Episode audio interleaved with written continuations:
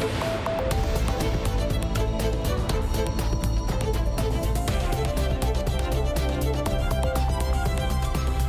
Está a começar então mais uma edição do Portugal em direto. Vamos conhecer agora os temas agendados para hoje. Cláudia Costa, boa tarde. Olá, Augusto Viva, boa tarde. A possibilidade do posto da GNR de Irmidas Sado vir a encerrar está a preocupar e a indignar as populações.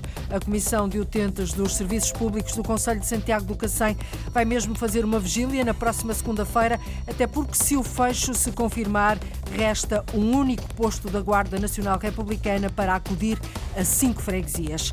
Depois da azáfama do verão, agora é que é um descanso. É este o nome da campanha turística para o e Ribatejo que acaba de ser lançada. Uma campanha virada para o mercado interno e que convida os portugueses a visitar a região no outono, numa altura do ano em que aquele território é ainda mais autêntico. Um ano que arranca com casa cheia, com cerca de três centenas de alunos, a que se vão juntar ainda estudantes internacionais. É assim que começa o novo ano letivo na Escola de Hotelaria e Turismo do Algarve, a funcionar em Faro. A diretora da escola, em entrevista ao Portugal em Direto, diz que o aumento do número de alunos reflete a elevada taxa de empregabilidade que ronda os 100%, como principais dificuldades aponta a falta de alojamento e de transportes públicos. Portugal em Direto, edição da jornalista Cláudia Costa. A possibilidade de o posto da GNR da freguesia de Irmidas Sado poder encerrar está a preocupar a Comissão de Utentes dos Serviços Públicos do Conselho de Santiago do Cacém. Dizem que é uma possibilidade que o Ministério da Administração Interna quer mesmo levar avante. O sentimento de insegurança das populações aumenta. Vão fazer uma vigília no arranque da próxima semana, já na segunda-feira, até porque se o fecho se confirmar, resta um único posto da Guarda Nacional Republicana no interior do Conselho na freguesia de Alvalade Sado. Os utentes dizem que esse posto não tem condições, não tem meios materiais nem humanos para acudir às cinco freguesias. Arlinda Brandão. Os utentes consideram inaceitável que feche o posto da GNR de Ermidas Sado. Porque o Governo tem uma proposta de encerramento deste posto da, da Guarda Nacional Republicana nesta freguesia e em Ermidas Sado. Eh, nós fomos alertados pelo Sr. Presidente da Junta de Freguesia de Ermidas Sado. Dinis Silva, da Comissão de Utentes dos Serviços Públicos do Conselho de Santiago do Cacém, receia que, se for concretizado este encerramento, a insegurança aumente. Eh, agora já existe insegurança porque infelizmente acontece todos os dias eh, roubos e outras coisas do género, e então as pessoas vão ficar ainda com mais insegurança, vai ficar ainda com mais assaltos, mais atos, atos de vandalismo. Nesta altura existem dois postos da GNR para servir cinco freguesias do Conselho. Se fechar o posto de Ermidas Sado, que serve esta freguesia, e a de Abela, resta o posto da Guarda Nacional Republicana da freguesia de Alvalade, o que é pouco, explica Dinis Silva. Estas freguesias, só uh, para este posto, é muito uma área muito grande, porque estamos a falar de cerca de 600 km quadrados. Estas povoações, uh, como no Alentejo, são povoações dispersas. Na Ermida Estado existe vários aglomerados populacionais fora de Ermidas, como é o caso de Faleiros. Em Abela uh, também existem, para além da sede da freguesia Abela, também existem outras localidades. Uh, existe os idosos também estão localidades pequenas fora da, das, das sedes de freguesia.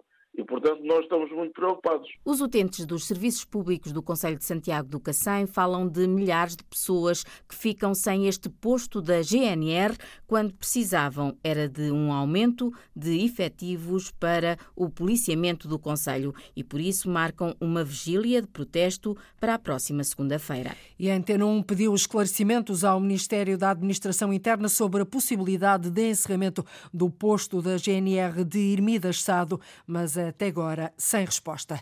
Pedem soluções para que as urgências da região do Médio Tejo se mantenham abertas. A Comissão de Utentes, agora outra Comissão de Utentes, neste caso da Saúde, esteve reunido com o Conselho de Administração do Centro Hospitalar do Médio Tejo. A falta de médicos impede que os serviços de urgência pediátrica de Torres Novas, da maternidade de Abrantes, assim como as urgências básicas de Tomar e Torres Novas, continuem de portas abertas. Manuel José Soares, representante dos utentes da saúde do Médio Tejo, receia que as garantias que lhe foram dadas pela administração do centro hospitalar de que não haverá falhas até ao final deste mês não aconteçam nos meses seguintes, porque para já só está mesmo garantido o imediato. A garantia que tivemos é que as escalas até final do mês estão completas, portanto, Tomar não voltará a encerrar e voltará a funcionar 24 horas por dia e, a partir de hoje, a mesma situação vai suceder na urgência básica de eh, Torres Novas.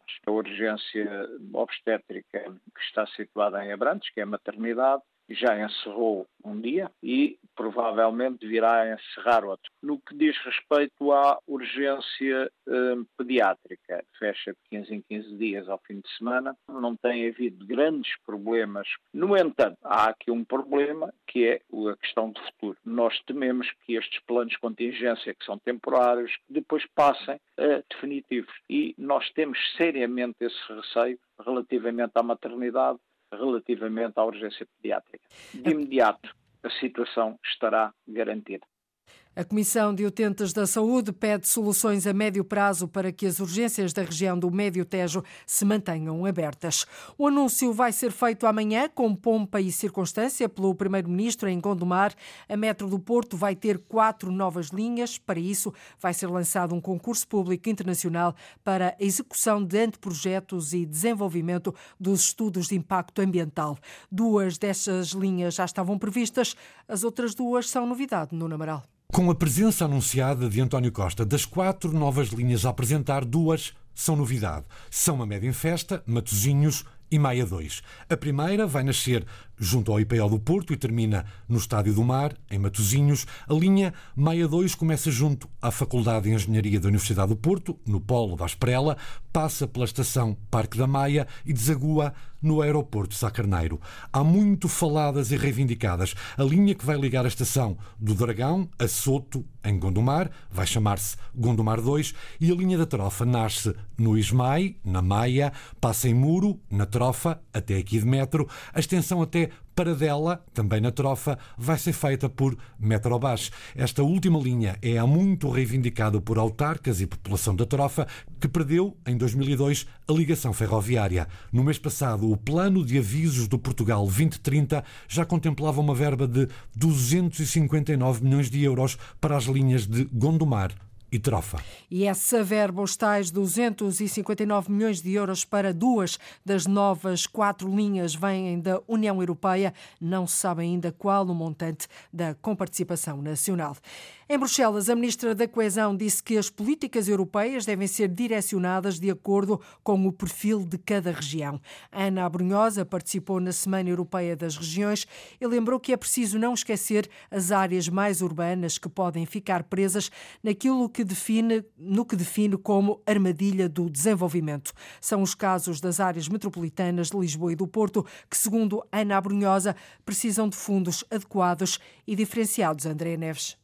Ana Brunhosa diz que a política e os fundos de coesão vão continuar a ser precisos em toda a Europa. Em Bruxelas, para a Semana das Regiões, a ministra diz que Portugal tem vindo a convergir com a União Europeia e é um país mais internamente coeso. Naturalmente que as regiões menos desenvolvidas vão ter que continuar a concentrar a maioria dos fundos europeus.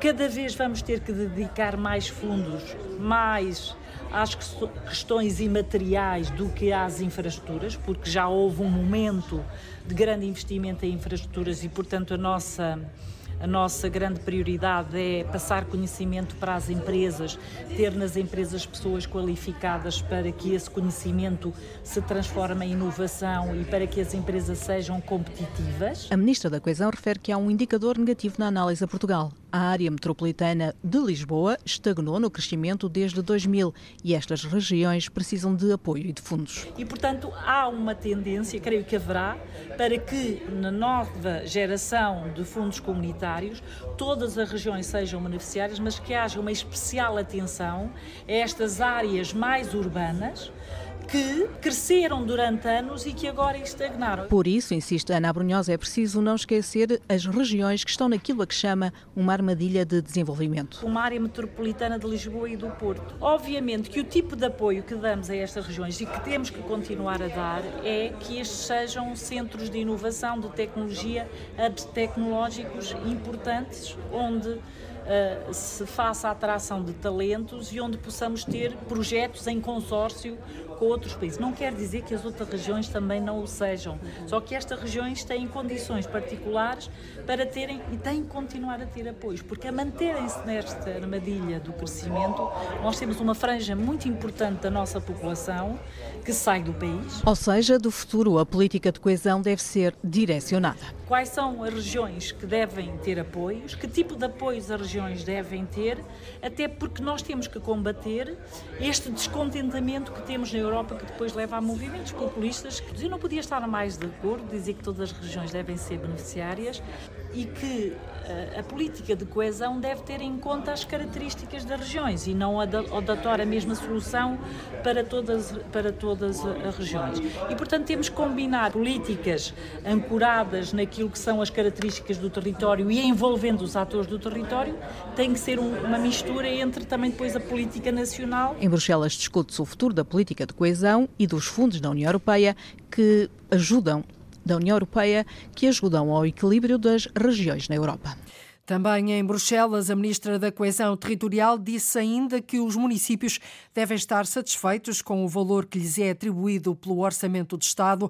As autarquias vão receber o equivalente a 19,5% da média de impostos cobrados pelo Estado, isto segundo a proposta de orçamento para 2024, que já foi entregue no Parlamento. Os municípios queriam 25%. Ana Brunhosa considera que há vida para além do orçamento e outras formas de trabalhar com as câmaras municipais. As transferências eh, de impostos para as autarquias aumentaram 603 milhões de euros. O fundo de financiamento para a descentralização aumentou quase 160 milhões de euros. A capacidade de endividamento, de usar o limite do endividamento para as autarquias, é enorme da conversa que tenho tido e daquilo que estamos a prever de mudança da lei das finanças locais durante 2024, eh, eu posso dizer que os nossos municípios, se pensarem bem, face às reivindicações que tinham e ao que inscrevemos de novidade neste orçamento, só podem estar satisfeitos. Obviamente que não estão plenamente satisfeitos, nem eu estou plenamente satisfeita. Portanto, isso significa que há trabalho a fazer, mas há vida para além do orçamento público e para respondermos às aspirações legítimas dos municípios. A ministra da Coesão em Bruxelas a dizer que ainda há trabalho a fazer, mas que as autarquias deviam estar satisfeitas com o valor que lhes é atribuído pelo Orçamento de Estado. Para comprar 30 apartamentos, a Câmara de Braga lançou uma OPA, uma oferta pública de aquisição no valor de 5 milhões de euros. Esta é uma tentativa, mais uma tentativa, de atenuar a grave crise na habitação. O Conselho tem mais de 400 pessoas em lista de espera para arrendamento acessível. Ana. A oferta pública de aquisição por parte da Empresa Municipal de Habitação de Braga para comprar 30 apartamentos é destinada sobretudo às pessoas que estão em lista de espera para o arrendamento apoiado. E a lista de espera na Braga Habito ultrapassa as 400 famílias, mas 60% já têm algum tipo de apoio. Nós hoje em dia temos na lista de espera para arrendamento apoiado 423 famílias. Isto não quer dizer que estas 423 famílias estejam neste momento sem qualquer tipo de suporte. Aliás, 60% dessas famílias, 259 uh, famílias, uh, já estão a ser apoiadas pela Braga Habit. Umas estão, cerca de 30, em habitação uh, de arrendamento apoiado, no entanto, estão ou numa situação de sobrelotação ou pretendem autonomizar-se a grande maioria delas, 227 famílias, estão hoje inseridas no RADA. A OPA de 30 fogos, diz Carlos Videira, o administrador da Braga Habit, vai permitir reduzir a lista de espera. As propostas dos proprietários para venda podem ser registadas na plataforma de contratação pública. Aquilo que os proprietários terão que fazer é um registro nessa mesma plataforma para poder apresentar as suas propostas e aquilo a que a Braga Habit se propõe a adquirir no âmbito desta OPA são duas habitações habitações de tipologia T1, 12 habitações de tipologia T2, 11 habitações de tipologia T3 e, 4, e 5 habitações de tipologia T4 num investimento máximo que se prevê de 5 milhões 12 mil e 280 euros. Já há dois meses foi a Câmara de Braga a avançar também com uma outra oferta pública de aquisição de 15 apartamentos num investimento de mais de 2 milhões de euros. É mais uma tentativa de atenuar a crise na habitação que está a afetar imensas famílias. A Câmara de Braga lança agora uma OPA no valor de 5 milhões de euros. Agora é que é um descanso. É este o nome da nova campanha turística para o Alentejo e Ribatejo que acaba de ser apresentada. Uma campanha muito direcionada para o mercado interno, para o público português, que pretende chamar os portugueses a visitar a região no outono, numa altura do ano, Paulo Nobre, em que aquele território, esse território, é ainda mais autêntico está apresentada a nova campanha da Entidade Regional de Turismo do Alentejo. É para eh, este outono-inverno, uma campanha para já que só vai vigorar eh, em 2023. É uma campanha para o Alentejo e para o Ribatejo, essencialmente para incentivar a visitação a estes, nós, a estes no, nossos dois destinos turísticos. José Santos, presidente do Turismo do Alentejo. A nova campanha desenvolve-se sob o lema Agora é que é um descanso. É um pouco aquela ideia de terminou o verão, voltámos para o nosso cotidiano, para a nossa rotina, por colocar os miúdos na escola, comprar as mochilas, os livros. De repente as famílias estão já muito cansadas, muito escutadas e de repente vou voltar ao Alentejo. O Alentejo e o Ribatejo, nesta altura, ainda são melhores, ainda são mais verdadeiros, ainda são mais autênticos. Esta é uma campanha direcionada para o mercado interno. A ideia é colocar a região como destino preferencial dos portugueses. Estamos agora a deslizar para aquilo que nós chamamos no turismo shoulder season, uma época de transição até à época mais baixa, e portanto aqui a ideia é claramente manter o Alentejo e manter o Ribatejo de uma forma muito clara e muito nítida na, na, na, decisão, no momento da decisão dos portugueses, quando eles tiverem que escolher um fim de semana, uma ponte, uma folga, umas férias curtas que de repente conseguiram ser marcadas e que nessa, nesse, momento, nesse, nesse momento o clique diga vou para o Alentejo, vou para o Ribatejo. Um convite que José Santos estende do interior ao litoral. O Alentejo tem essa grande capacidade de unir o interior uh, ao litoral. E, portanto, fazemos disso também, obviamente, uma grande força da nossa promoção. E depois temos também uh, o Ribatejo, que é um destino que nesta altura, portanto nesta fase de outono, tem muitos eventos, muita animação, um destino também com muita força, muita identidade e também queremos que os portugueses comecem a olhar cada vez mais para o Ribatejo como um bom destino de férias. A campanha promocional do turismo do Alentejo divide-se entre o digital e a publicidade exterior. Não temos o budget e o orçamento que eu desejaria, não temos. Temos um orçamento de 130 mil euros. É uma campanha que, em termos de plano de mídia, vai estar muito ancorado no digital e na publicidade exterior. Vamos uh, estar presentes com alguma força na área metropolitana de Lisboa em posições estratégicas em termos de MUPs digitais uh, e vamos estar também numa presença, digamos, deste nosso budget, 30% dirige ao marketing digital e 70% eh, ao esforço de publicidade exterior. É esta a nova campanha de promoção do Alentejo e do Ribatejo para chamar à região turistas nacionais. E a forma de chamarem à região uh, turistas nacionais é com este nome, agora é que é um descanso, ou seja, numa referência para este outono, depois da azáfama do verão no Alentejo e também no Ribatejo. O Rock in Rio Lisboa vai sair da Bela Vista, o local onde sempre se realizou, e vai mudar-se para o Parque Tejo. A nova localização do evento fica na zona oriental da capital, entre o Parque das Nações e a Foz do Rio Trancão, um espaço onde se realizaram em agosto os principais eventos da Jornada Mundial da Juventude.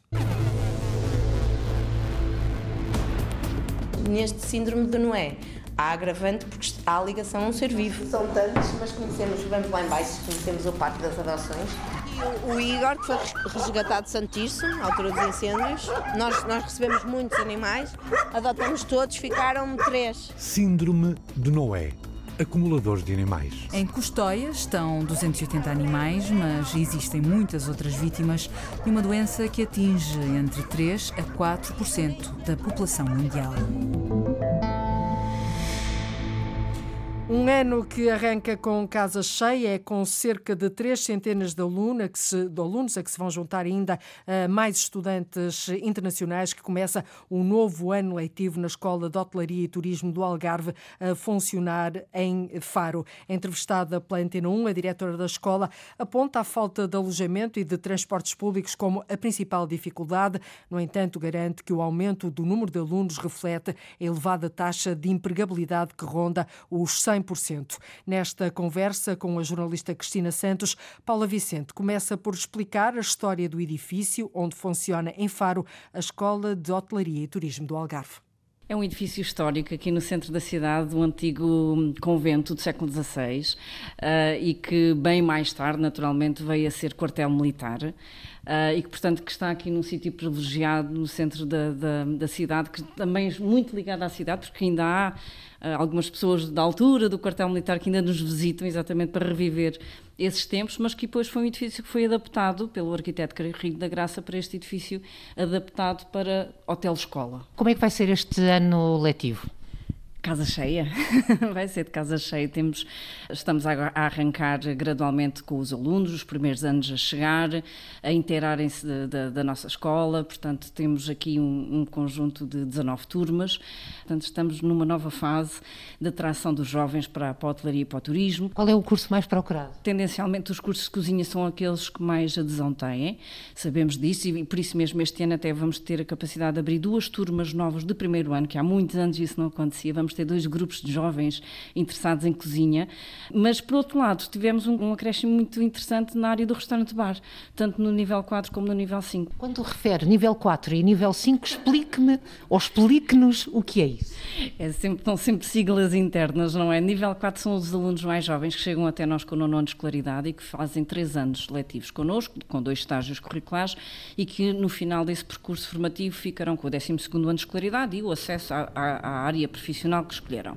Os alunos de nível 5 são aqueles que já têm o 12 ano feito, concluído, já têm as habilitações mínimas, um, mas que depois vêm até nós. Este ano os, os, cursos estão a começar com uma estrutura diferente, os planos de estudo mudaram, portanto, antes tínhamos cursos de, apenas, de um ano e meio, que eram três semestres, e agora este, este ano já começamos com um ano apenas. Houve aumento de número de alunos, de quanto? É assim, nós ainda estamos a fechar porque ainda estão a decorrer algumas candidaturas, portanto sabemos que ainda estão a chegar alunos, sobretudo os alunos internacionais, que tivemos uma grande adesão de alunos internacionais porque eles estão a chegar gradualmente, exatamente por causa dos processos de vistos, portanto a burocracia é um bocadinho maior nesses processos.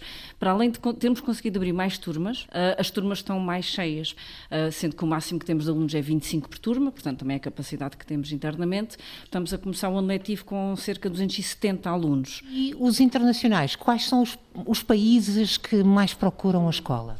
São variados, portanto, Angola, Moçambique, portanto, sobretudo os países de expressão língua portuguesa, Brasil, Cabo Verde. Como é que se explica esta vontade, este aumento do, no número de alunos? Pode estar relacionado com as notícias da falta de mão de obra no turismo aqui na região do Algarve? Não sei se eles viram com essa sensibilização de falta de mão de obra. Eu acho que eles vêm pela atração do setor em si. Eu acho que conseguimos recuperar esta imagem uh, de que o setor é atrativo e nós aqui na região do Algarve sabemos que é a atividade económica principal e eles próprios sentem isso na pele. É, é muito difícil, se calhar, algum dos nossos alunos não ter algum familiar que trabalha nesta área.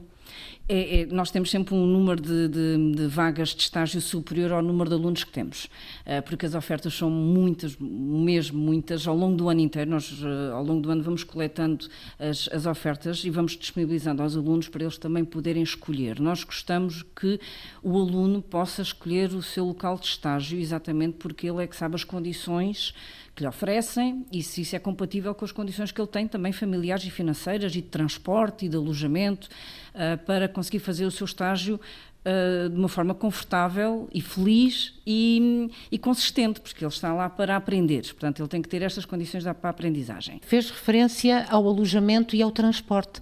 Têm sido dois problemas? Para além de termos muitos alunos internacionais que estão cá, significa que eles, para fazerem estágio, têm que ter estas condições nos locais de estágio, porque eles não vão ficar uh, apenas aqui em Faro, ao pé da escola, não é? Porque nós temos a residência escolar, que é onde eles ficam o ano inteiro, mas o nosso interesse é que eles conheçam para além de Faro. Um, mas também temos os alunos mais novos e alguns menores de idade, portanto, significa que alguns nem têm carta de condução, nem têm viatura própria. Portanto, essas condições que as empresas nos podem oferecer são sempre uma mais-valia, porque eles precisam mesmo de uh, estar em plenas condições como todos os outros. Um, às vezes as vagas são disponibilizadas apenas para alunos que vêm de longe mas os meus alunos também vêm de longe. Se o meu aluno estiver em Faro, ele não consegue estagiar na Quinta do Lago facilmente, se for assim um horário pós-laboral, imaginemos para fazer jantares num restaurante se ele sair lá muito tarde e não tiver a sua própria viatura ou alojamento, ele não consegue voltar para Faro, porque infelizmente a nossa rede de transportes pública também não permite isso e às vezes termina-se o serviço tarde, também não seria a uma ou duas da manhã que ainda o teríamos. Mas ninguém ficou hum, sem estágio por não ter essas condições. Eu acho que isso é importante também. As empresas ajudam-nos muito também, isso é verdade. Mas acaba por ser um problema o alojamento se e o transporte. Se não existir o alojamento e o transporte, condiciona muito a escolha dos alunos, não? Eles ficam apenas. Hum, com a oferta que existe ao pé de casa, que não é justo. Um aluno que seja do interior algarvio também tem direito a vir uh, para outras zonas do Algarve ou do país, mas precisa dessa ajuda, porque um aluno que está a começar a sua carreira nem tem sequer esse uh, montante financeiro para gastar em viaturas, em gasolina, em alojamento, que é caríssimo. Então, aqui no Algarve, obviamente que todos os preços sobem e eles não têm condições para pagar, naturalmente. Estamos a falar de que preços para investir na formação, quem quiser vir uh, estudar e aprender aqui na escola. Depende, portanto, dos graus de ensino. Por exemplo, no nível 4, os alunos não têm qualquer custo associado com propinas, portanto, já há muito tempo, há alguns anos, esta parte que já foram eliminadas as, as propinas para os alunos. No nível 5, portanto, aqueles que já têm o 12 ano de escolaridade, existe uma propina associada, uh, que estamos a falar de cerca de 100 euros mensais, sendo certo que, por exemplo, os alunos de nível 4, seja a alimentação é totalmente gratuita, os manuais escolares que eles adquirem aqui na escola, depois ao reembolso desse valor. Há pouco dizia-me, fazia referência ao alojamento dos próprios alunos que vocês têm. Quantos é que cá estão? Temos cerca de uns 60. Portanto, isto agora, quando começamos o ano, estão, eles não estão cá todos, porque estão a chegar gradualmente, mas isto, quando chegarem todos, estamos a falar desses números. Nós temos 33 quartos, com, são maioritariamente triplos, portanto 99 camas, não é? Portanto, não estarão todos cheios e alguns estão como duplos, mas é um espaço dentro da escola, estão dentro das nossas próprias instalações, somos nós que as gerimos. Uh, os alunos também. Uh, se tiverem o tal apoio social, podem também ficar isentos de pagamento do alojamento ou não, caso, caso isso não aconteça, estamos a falar de um valor dos, eh, que não chega a a 200 euros sequer, a ronda dos 140 euros, se não me engano, mensais. Qual é a vossa taxa de empregabilidade? Ela está, segundo o nosso presidente, acima dos 96%, se não me engano. Portanto, há realmente esta hum, grande absorção dos nossos alunos quando chegam à sua fase final do curso e que integram o mercado de trabalho haja vontade da parte deles, eu digo-lhes sempre isto só não trabalha quem não quer, só se vocês não quiserem verdade ou se quiserem estudar, porque é sempre também uma das hipóteses, mas o mercado está à vossa espera e, e de certeza que há lugar para vós. E há realmente esta hum, absorção praticamente absoluta quando acabamos os cursos em maio uh, não havendo estágio, é mesmo para começar a trabalhar.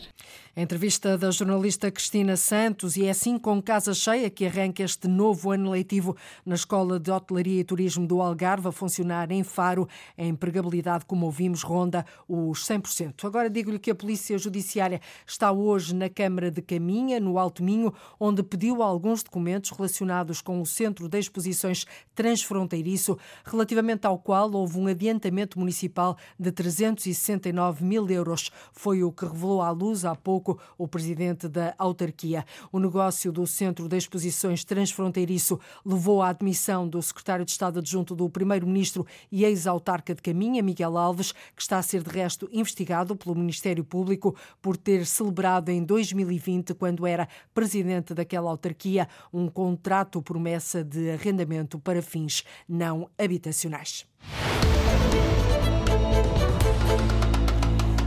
O mel certificado da Serra da Lausanne está em risco e não é de agora. As alterações climáticas, os ataques da vespa asiática e o stress das abelhas leva a que a produção de mel naquela região seja cada vez menor. Só para se ter uma ideia, Paula Verã, a redução é superior a 90%. A produção de mel certificado da Serra da Lausanne desceu das 100 toneladas ano para apenas seis.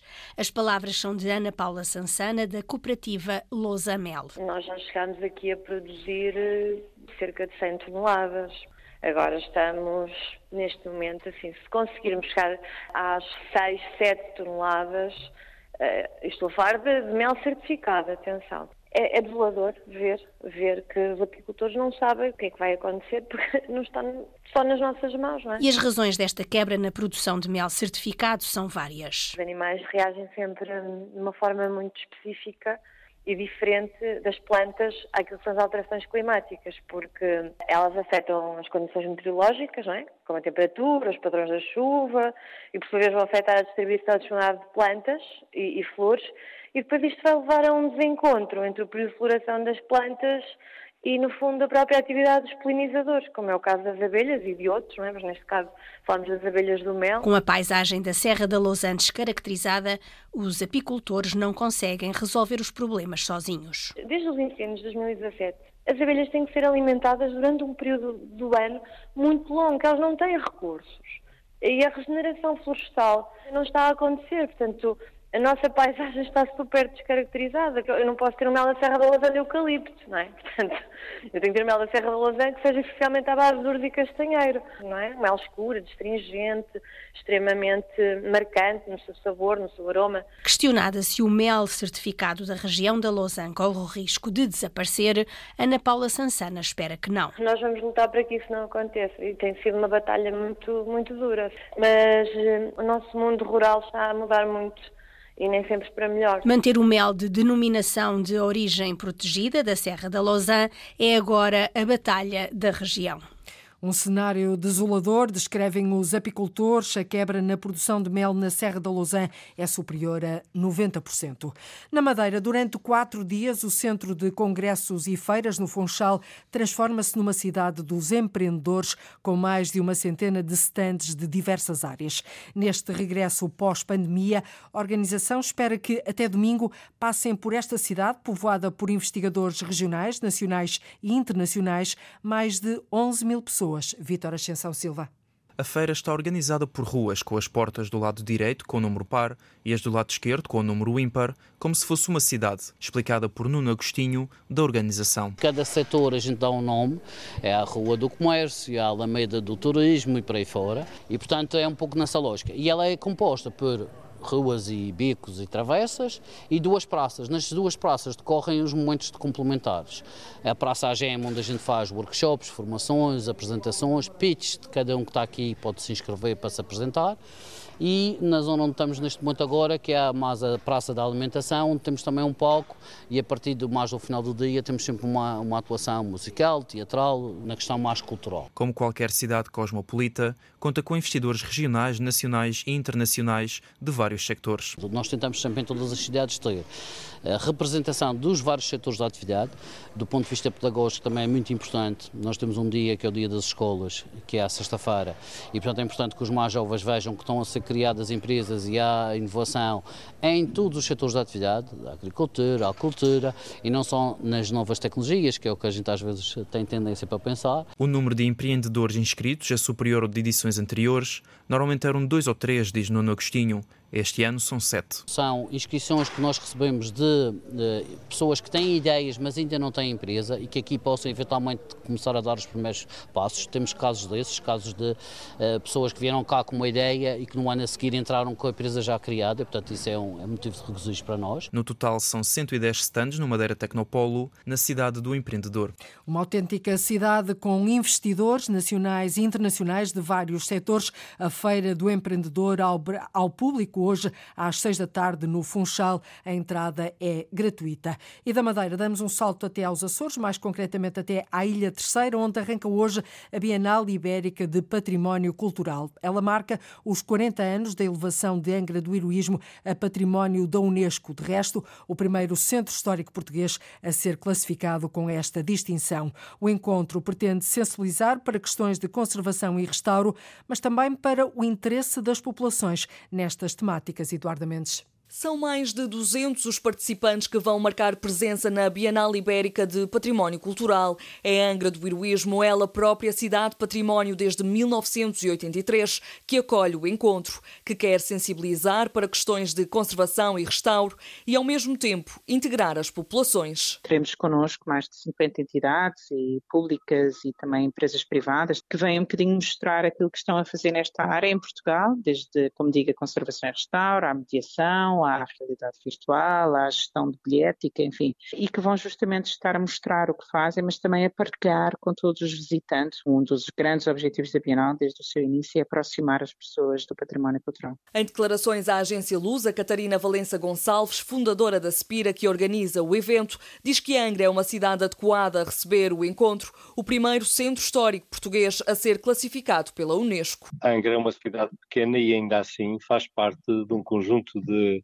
organizações a nível internacional e tem uma presença internacional que dificilmente teria sem o estatuto que adquiriu com esta inclusão. Se não for essa inclusão, provavelmente o processo de reconstrução teria levado um caminho bem distinto àquele que levou. Teriam surgido novos edifícios e, se calhar, novos traçados urbanos. Alô Menezes, presidente do município, ser património que não significa musealizar o espaço e que requer o entendimento de todos. Maior problema da preservação do património cultural é a sua falta de uso. Os cidadãos têm que se apropriar, têm que perceber que são proprietários, no melhor sentido da palavra e no sentido cultural, eminentemente deste bem. É, de facto, um ativo estratégico a considerar em qualquer estratégia de desenvolvimento económico social. A Bienal deste ano tem como tema tecnologia e património.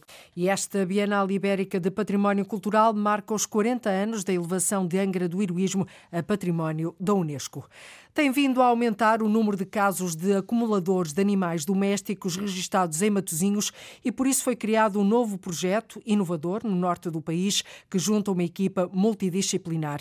A Síndrome de Noé é assim que se chama. Está registada como uma doença mental pela Organização Mundial de Saúde, atinge cerca de 4% da população. A repórter Cláudia Aguiar Rodrigues foi até ao Centro de Recolha de Animais em Custóias, Matosinhos, perceber como é que funciona este novo projeto projeto que resgata cães e gatos de casas onde chegam a coabitar mais de 30 animais. Se eu disser à pessoa, olha, eu tenho famílias boas para esses animais, eu vou levar e vou encaminhar numa adoção responsável. As pessoas não querem. Liliana Souza, veterinária, é responsável por um projeto que tem como objetivo proteger a saúde pública e os animais. Não permitem. Ou seja, começam a ficar com obsessão por aquele animal. Há quem tenha essa obsessão com objeto, com lixo, com, é outro síndrome que é o síndrome de Diógenes, neste síndrome de Noé. Há agravante porque há ligação a um ser vivo. Nós são tantos, mas conhecemos, vamos lá embaixo, conhecemos o Parque das Adoções. O, o Igor, que foi resgatado de Santirso, à altura dos incêndios, nós, nós recebemos muitos animais, adotamos todos, ficaram três. Foi o Igor, a Jenny e a Storm. Aquela que tem o, eh, o, o, o pelo apressado de esquia também é de Santos Em Custóias estão 280 animais, mas existem muitas outras vítimas de uma doença que atinge entre 3 a 4% da população mundial. Muitas vezes é subvalorizada e, e a sociedade e até as entidades não, não dão o devido reconhecimento como uma doença complexa que tem que ter uma intervenção complexa. No, no vosso caso, vocês cuidam dos animais, essas pessoas são encaminhadas de alguma forma para receber apoio, tratamento? Uh, isso é uma boa questão e, e, e, e, foi essa, essa necessidade e essa importância que nós demos a isso que fez com que criada ou formalizada uma equipa de intervenção multidisciplinar. Agora surge uma nova equipa que conta com veterinários, assistentes sociais e delegados de saúde, mas não integra um psicólogo. Para já, o resgate dos animais é a prioridade possível. Nós tivemos em 2015 um caso que para mim foi dos mais marcantes, até pela dimensão. Tiramos cerca de 115 animais num canil ilegal. uma mega operação em, em, em conjunto com a GNR, daqui de Matosinhos. E até o momento foram identificados cerca de uma dezena de casos, só em Matosinhos. Com, com diferentes graus, não é? Diferentes graus de caos, como eu costumo dizer, mas eh, tenho perfeita noção que isto é só a pontinha do iceberg. Porque também eh, muitas das vezes não conhecemos, não é? Eu, eu se não me denunciarem, e, e lanço aqui um, um apelo à população, é difícil os serviços perceberem o que é que se passa dentro das casas, não é? São muito fofos, não são? Estão todos esterilizados já, quando chegam aos seis meses são todos esterilizados, não há o risco já de se reproduzirem, por isso é que eles podem estar juntos, machos e fêmeas, desde que se deem bem. Muitas vezes ainda não aceitam outros animais, então para não haver o risco de, de, de lutas, temos que os separar. Depois vamos à medida, vamos testando, e às vezes corre bem durante uma semana e há um dia que eles se pegam e toca a começar tudo de novo. Este processo é muito difícil. A síndrome de Noé está registada como uma doença mental pela Organização Mundial de Saúde, atinge cerca de 4% da população. E terminamos com música. Começa hoje o Festival Internacional Seixal Jazz. Até ao próximo dia 21 há um cartaz variado com concertos no Auditório Municipal do Fórum Cultural do Seixal a partir das 10 da noite. Nomes marcantes do jazz, com carreiras sólidas, mas também novos músicos de uma nova geração. Elizabeth Cortinhal, programadora cultural da Câmara do Seixal, deixa algumas sugestões a começar já esta noite.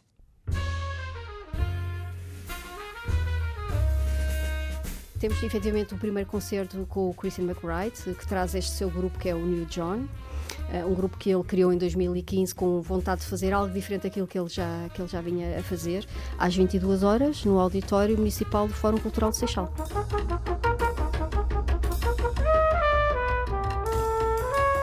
Depois temos na sexta-feira o Pedro Molina, Uh, que é um contrabaixista espanhol, mas que está neste momento radicado no, no Porto. Teremos aqui uma, uma representação, quer neste dia 13, quer no dia 14, da cena do jazz do Porto. No dia 19 eu penso que teremos um dos concertos mais surpreendentes deste festival.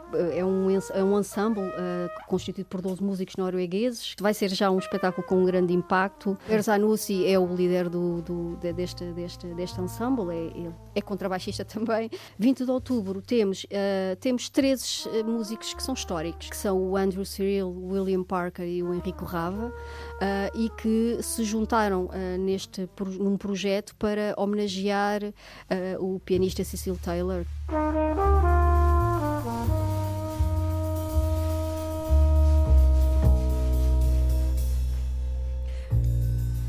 Seixal Jazz, de hoje até ao dia 21, um cartaz com escolhas variadas, abrangentes no mundo do jazz. Já seguirá tempo de antena, é tudo por hoje. Voltamos amanhã. Até lá, fique bem. Boa tarde, Cláudia Costa, no Portugal em Direto, desta quinta-feira.